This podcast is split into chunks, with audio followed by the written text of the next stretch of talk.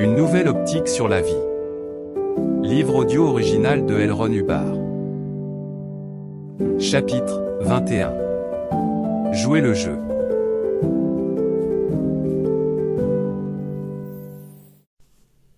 Jouer un jeu est la plus haute activité.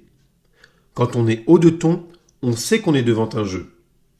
À mesure qu'on dégringole l'échelle des tons, on devient de moins en moins conscient du jeu. La plus grande aptitude de la pensée est la différenciation. Aussi longtemps qu'on peut différencier, on est équilibré mentalement.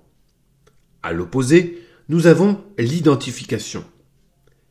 La définition légale de l'équilibre mental est aptitude à discerner le juste de l'erroné. Par conséquent, la plus grande aptitude quand on joue un jeu serait l'aptitude à connaître les règles de ce jeu particulier, les droits et les interdictions. Comme ce sont là des considérations et comme le jeu lui-même est une considération, l'action de jouer le jeu requiert une grande habileté à différencier et particulièrement à connaître les règles, les droits et les interdictions. Quand un individu est enclin à identifier, il ne peut plus faire la différence entre les droits et les interdictions.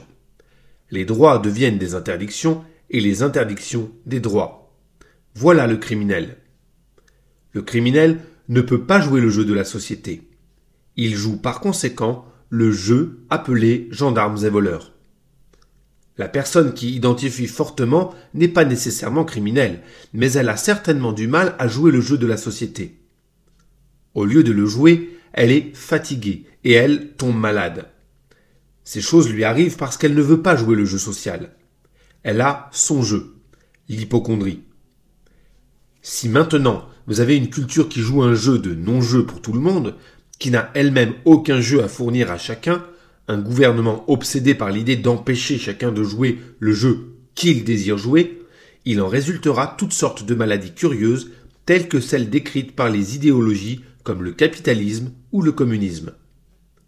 Le jeu tout entier du gouvernement serait arrêtez de jouer votre jeu. Le degré d'équilibre mental du gouvernement dépend du degré de participation intense et active qu'il vous accorderait dans son jeu, votre jeu.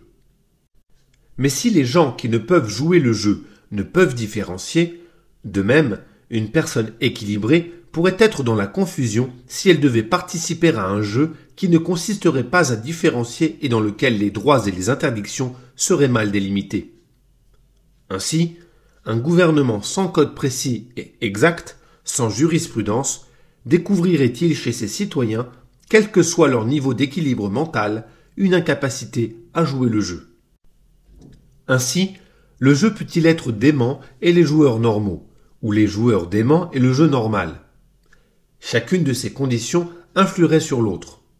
Quand les joueurs et le jeu sont tous déments, ce qui résulte des deux déséquilibres ci-dessus est tout ce qu'on voudra à l'exception d'un jeu. C'est le chaos.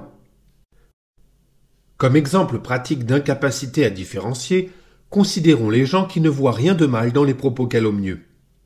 Ce sont des gens qui ne font pas de différence. Ils ne différencient pas.